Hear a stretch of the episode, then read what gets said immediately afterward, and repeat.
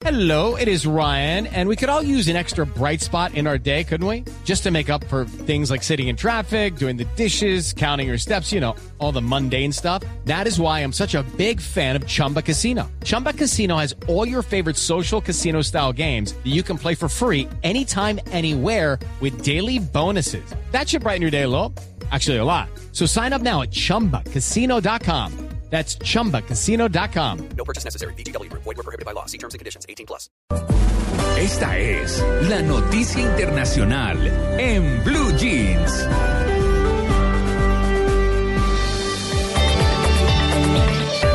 que se hizo el Papa, no, el Papa está aquí.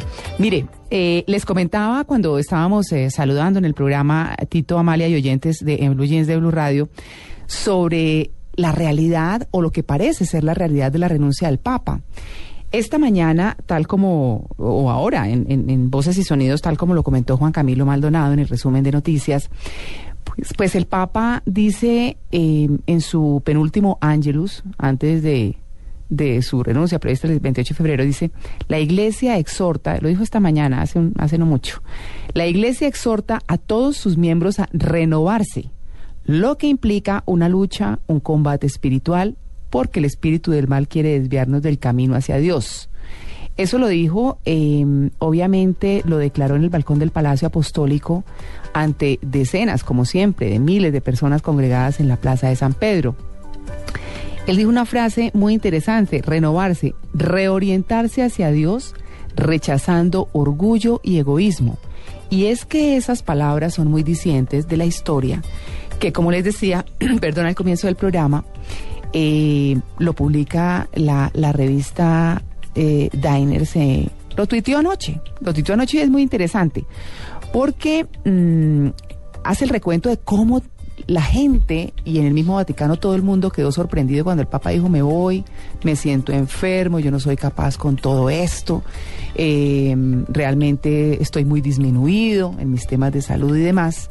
Y pues obviamente pasó todo lo que conocemos, todo lo que se ha dicho, pero cuando a los pocos días salió el Papa nuevamente a intervenir en público y demás, empezó todo el mundo a mirarlo y vio que, pues sí, es un hombre de 85 años, está viejito y a los 85 años, obviamente una responsabilidad de esas es muy dura. Bueno, enfermo estaba Juan Pablo II. Por, entonces, a eso iba yo. Claro. Tito, a eso iba yo. A que Juan Pablo II se murió como papa. Es decir, con todas sus falencias, sus problemas, lo asumió y eh, dijo que esa era su labor, la que Dios le había encomendado, y se murió, se murió siendo papa. Y no apartó ese cáliz. No, exactamente. Pero no, sabe que me- también se ha resaltado, pues a mí, a mí, a mí me parece, de pronto puede haber un misterio ahí y demás, pero eh, de alguna manera también es eh, un poco, pues, noble de su parte y demás que renuncie al poder por sentirse enfermo. Sin embargo, cuando se menciona lo de Juan Pablo II, uno sí se da cuenta también de la diferencia que hay con la imagen, eh, y digamos, el tipo de poder que tenía Juan Pablo II, que era una persona que inspiraba como un poco más de No, un carismático tremendo. Sí. Claro, y la gente lo quería un poco más sí, y, sí. y este y este nuevo papa pues ha mejorado mucho esto, de hecho lo, han- lo han trabajado. Yo hace poco leía que tiene asesores que le enseñaban para que tuviera un poco más de carisma con la gente. Claro, es que no la es tan gente decía, no, este tipo tiene una cara de furioso. Es que es, es un aterrador". hombre de origen, de, de un origen fuerte, una cultura fuerte como es la alemana. Entonces, pues eso es apenas entendible. Eso sí, pues ver a los alemanes muertos de la risa no es tan fácil, ¿verdad? Y como, como así como tan, tan cálidos, porque eso es ser cálido, ¿no? Ser No, uno llega a. Alemania y siente que lo están regañando todo el día. Ay, pero todo tan organizado y tan bueno. pero bueno, es como todo. Lo que les quiero de- resaltar es que, bueno, como el discurso, lo que estábamos diciendo, el discurso oficial que se maneja en Roma es que, pues, que la salud de Benedicto XVI está muy irregular, que no está al 100%, y pues así lo anunció él mismo en su renuncia. Pues ahí sí el radiopasillo, como decimos nosotros, y en los corredores del Vaticano y entre los círculos vaticanistas, la historia que se cuenta es muy distinta. Y viene a ser un poco lo que es verdad. Eso es como, la, como, en, como en las empresas, eh, cuando se dice quién manda según el organigrama y sobre los hechos quién es realmente el jefe, ¿cierto? Eso es como una cosa por el estilo. Eh, Según Eric Fratini, que es, eh, ustedes recordarán una obra que fue muy conocida que se llama Los Cuervos del Vaticano, donde habla justamente de todas las intrigas y eh, que se han dado pues alrededor de los nombramientos de los papas y demás, asegura que Benedicto XVI está cansado, sí, pero no físicamente, que es ahí donde empieza la historia. Eh, dice eh, Fratini que el Papa decidió renunciar porque no tiene fuerzas para controlar la lucha de poder que se está fraguando entre dos de los cardenales de su círculo más cercano. Se está refiriendo Fratini a Angelo Sodano y a Tarcisio Bertone. ¿Quiénes son estos señores? Sodano fue el último secretario de Estado de Juan Pablo II, fue quien controló los discursos papales hasta 2006. ¿Qué le pasó a Sodano? Que en 2006 el Papa Benedicto XVI se fue para Alemania atendiendo una invitación y pues haciendo la visita eh, que le correspondía. Eh, dentro de ese discurso, eh, eso fue en Ratisbon, en Alemania, Benedicto citó al emperador bizantino Manuel II y dijo unas palabras que en Alemania no fueron bien recibidas. Bueno, un poco el tema de filosofía católica y demás.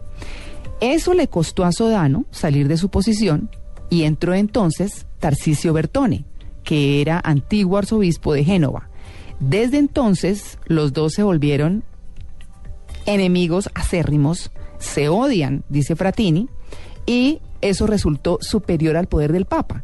Es ahí entonces donde tiene sentido lo que se leía en las noticias a las 7 de la mañana, donde dice que pues eh, hay que rechazar el orgullo y el egoísmo, que era lo que decía el Papa. Está- Es que el, el miércoles les impuso la señal de la cruz, Sí, ¿cierto? Con el miércoles de ceniza.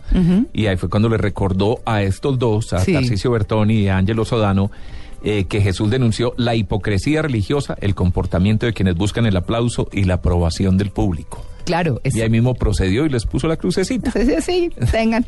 Pero eh, digamos que, que la historia va y aquí empieza toda la, la intriga y demás, porque es que ahora viene el nombramiento del nuevo Papa. Entonces, Bertone, que es el actual secretario general del Vaticano, va a ejercer a partir del 28, que es cuando ya sale el Papa, eh, como cama- camarlengo. O sea, hará las funciones de Papa mientras se reúne el cónclave, que es el que va a nombrar al nuevo Papa. Lo que espera Bertone es que a él lo nombren, ¿no? Obviamente quedar él y, y- y ya montado un poquito ahí, ¿no? Como, como encargado, pues obviamente es lo que busca. Lo más probable es que el grupo de los cardenales diplomáticos, que son los partidarios de Sodano, y son la mayoría en el cónclave, impida a toda costa este nombramiento.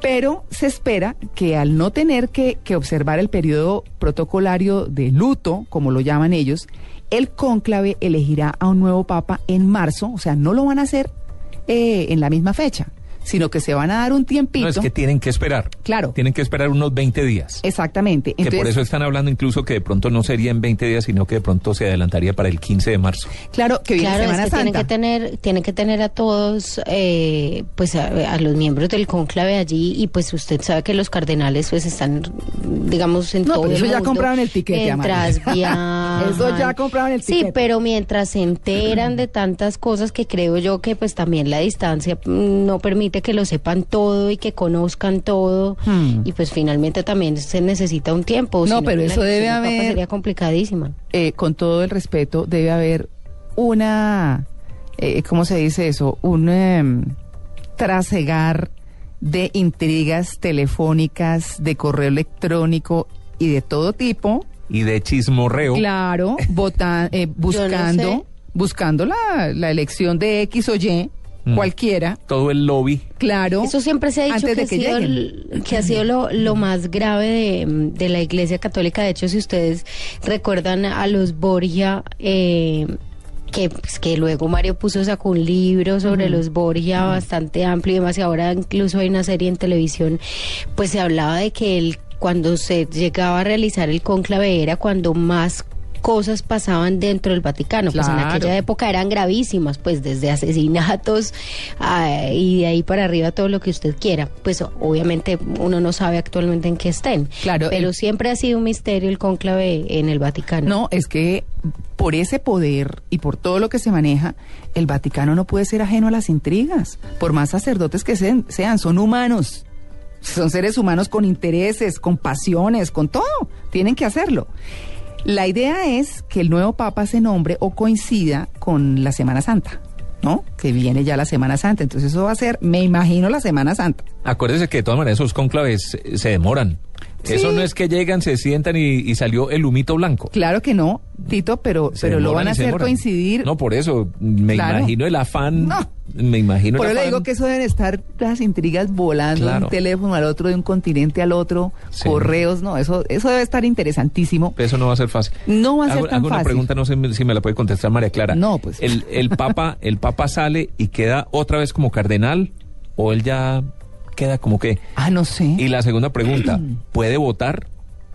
No, él, yo no creo que vote. No, él él no hizo guiño, votar. él hizo guiño, que eso es parte de la historia que les quiero Sí, contar. ok. Porque, porque como, como quieren que coincidan las celebraciones con la Semana Santa, eh, obviamente en este momento la lucha de poder entre estos dos cardenales, Sodano y Bertoni, pues va a hacer que sea muy difícil la elección porque ellos eh, obviamente manejan sus fichas dentro del cónclave, que eso es lo que decimos que están ahorita con toda la, con toda la intriga.